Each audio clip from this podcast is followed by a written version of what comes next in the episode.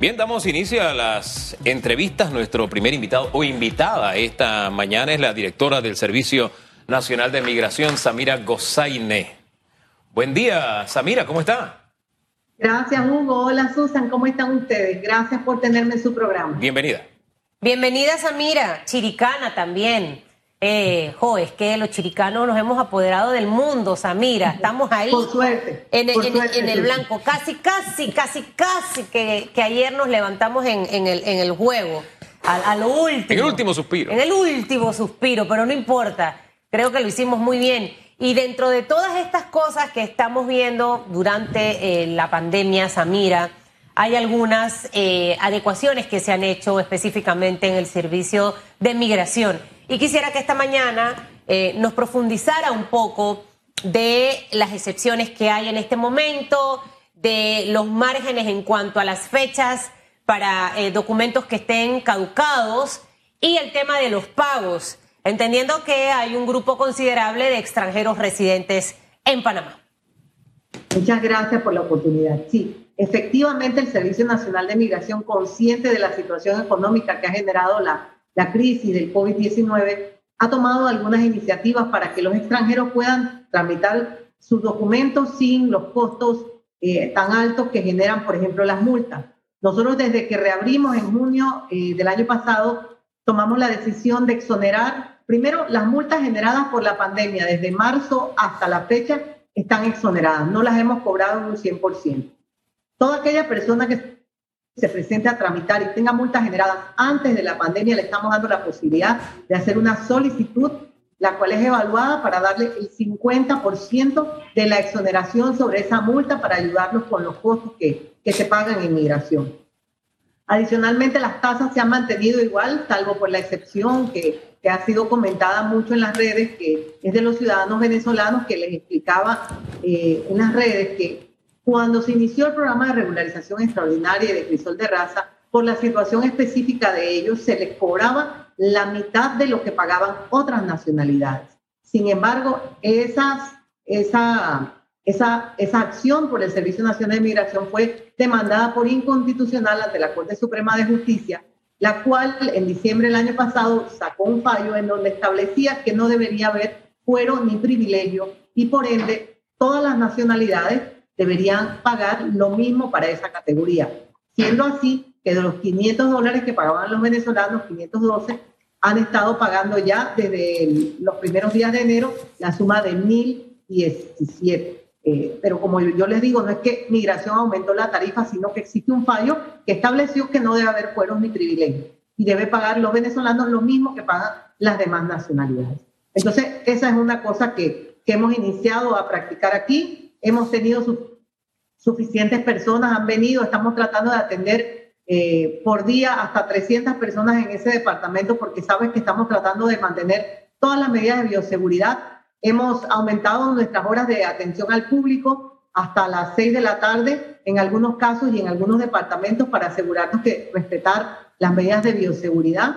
Eh, adicional a eso, hemos implementado la visa de inversionista calificado, es una visa que da la residencia automática a todas aquellas personas que tengan una inversión de 300 mil dólares hacia arriba, porque lo que queremos atraer a Panamá en este momento son personas que vengan a traernos inversión y que ayuden a, desarrollar la economía y a que empiece a activarse todo el sector económico panameño.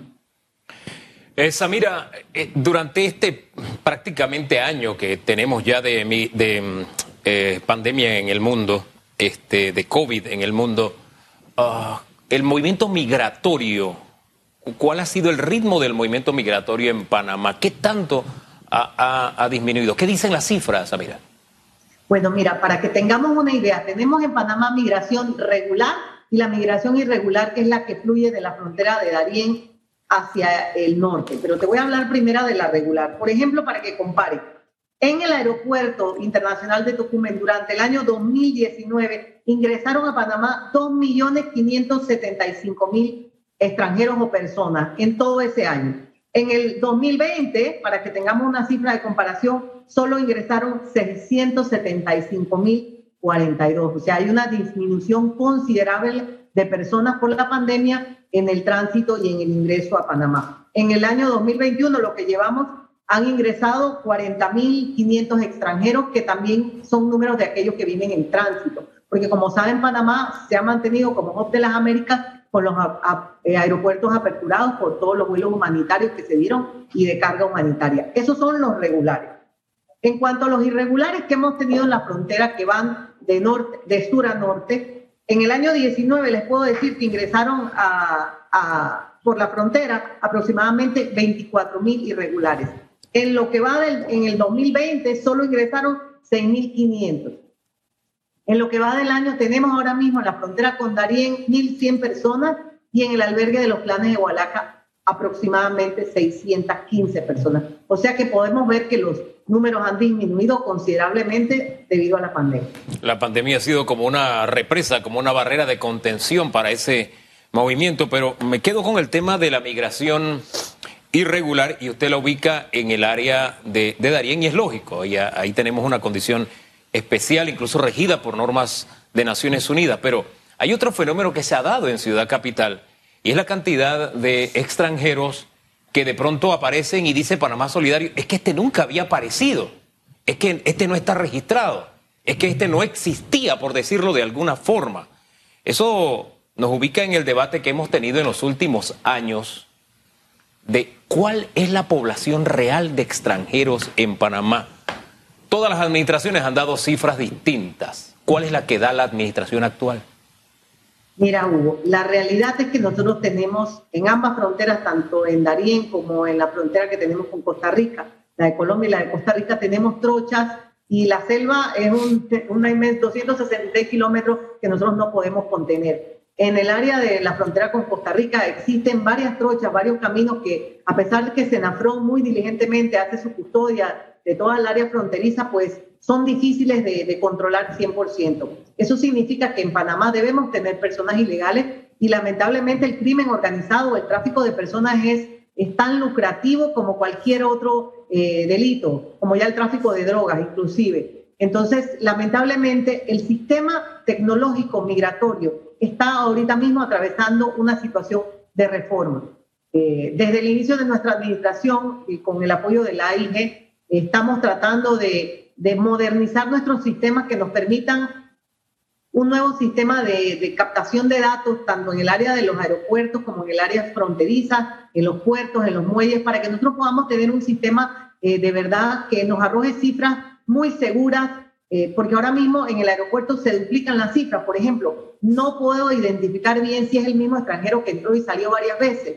Eh, y hay muchos otros datos que ya la tecnología moderna nos permite adquirir a, través de los software que existen de captación biométrica. Eh, tenemos ahora mismo explorando con la Embajada de Estados Unidos que nos ha ofrecido ayudarnos en la implementación de un nuevo software que no solamente hace la captación biométrica, sino que también te hace la captación del iris eh, y la captación del face recognition de la cara. Entonces, ya tenemos mecanismos mucho más efectivos para identificar a las personas, porque especialmente dentro del flujo irregular, a veces han venido personas que están siendo buscadas, eh, que se dedican a, diferentes tipos de delitos y que gracias a la biometría que estamos utilizando en esas áreas, eh, hemos podido captar. Entonces, estamos tratando de ir hacia un sistema moderno, nuevo, eh, que nos permita poder decirte, Hugo, tantas personas existen ahora mismo en Panamá. Ahora, ¿se atreve usted a ensayar una cifra? Se lo digo porque, qué sé yo, eh, en la opinión pública por lo general se suele decir, bueno, somos cuatro millones de panameños más o menos mal contados porque en el censo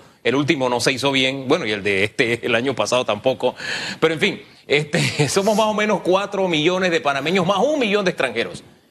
Eso es más o menos lo que se dice. ¿Usted se atreve a ensayar una cifra?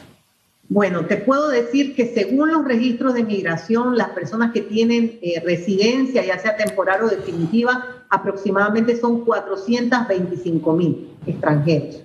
Eh, así que ese es un número que tenemos. Ahora, recuerda que Crisol de Raza y Regularización Extraordinaria eh, regularizó en estos últimos 10 años aproximadamente 140 mil, 150 mil personas que podrían subir hasta 200 con sus dependientes con los hijos. Entonces, más o menos esa es una cifra que podríamos decir que tenemos en Panamá.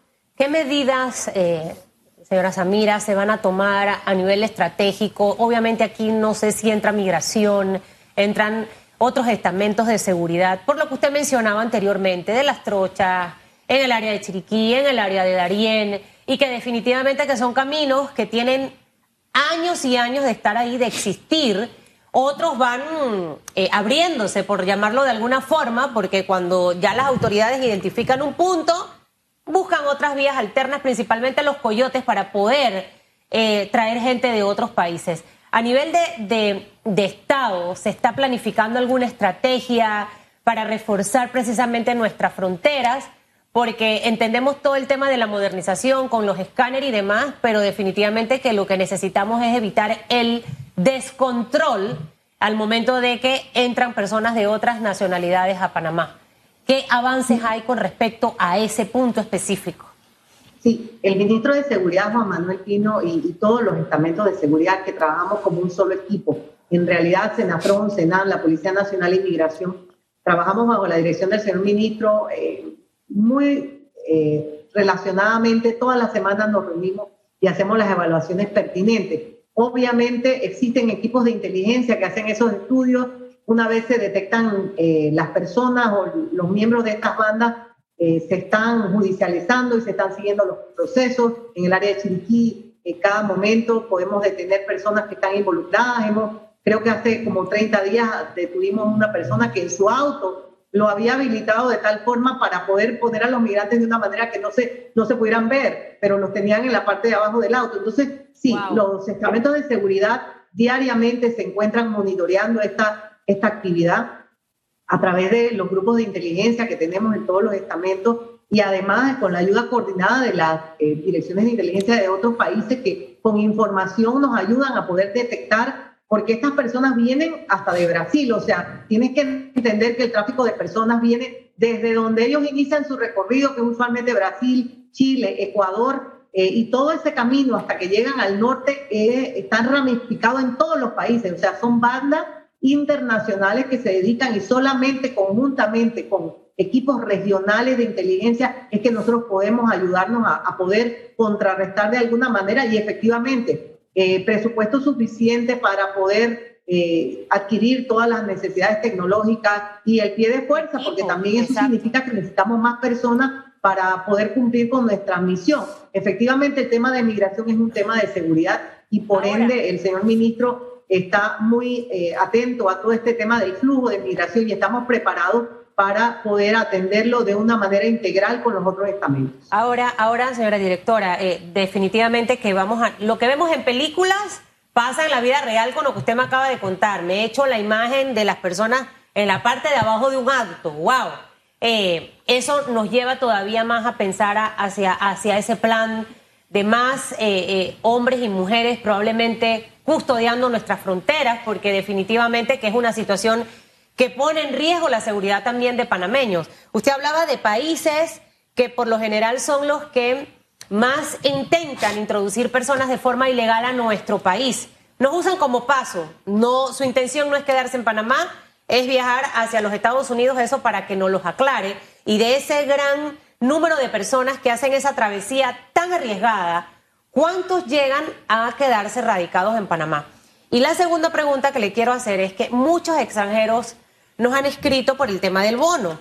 Hugo mencionaba que aparece este, aparece el otro. La verdad es que con el tema de la cédula, por el tema de la DGI, con este programa que se desarrolló, difícilmente pueden acceder.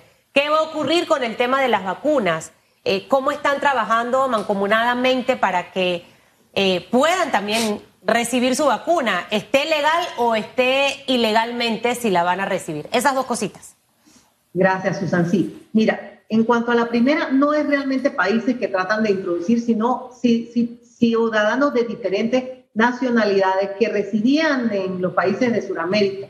Eh, recuerda que cuando se construyeron los estadios para el, Mundial, eh, cuando las personas estaban trabajando, se requirió mucha mano de obra de ciertos países como Haití, eh, personas de África, eh, estuvieron entonces trabajando en Sudamérica y empezaron a fluir hacia, hacia eh, Panamá a través de ese viaje que empezaba en Brasil hacia algunas veces a Ecuador, entonces de ahí a Colombia y a Panamá, por el área de la frontera con Darién. Entonces, lo que nosotros hemos recibido ha sido personas que muchas veces residen en esos países de Sudamérica, porque la mayoría de esos haitianos que llegan son gente profesional que vendieron todos sus bienes en, en Argentina o en Brasil o en Chile para continuar y buscar una mejor vida eh, hacia Panamá. De ese grupo de gente, porque ellos solo van de tránsito por aquí, muy pocas personas piden refugio y se quedan. O sea, de las 2.500 personas que hemos tenido, yo creo que no tenemos ni siquiera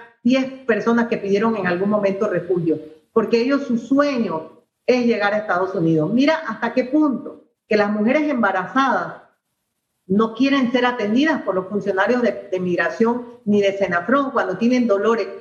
Era una lucha con ellas poderlas llevar al médico porque ellas querían dar a luz hacia el norte.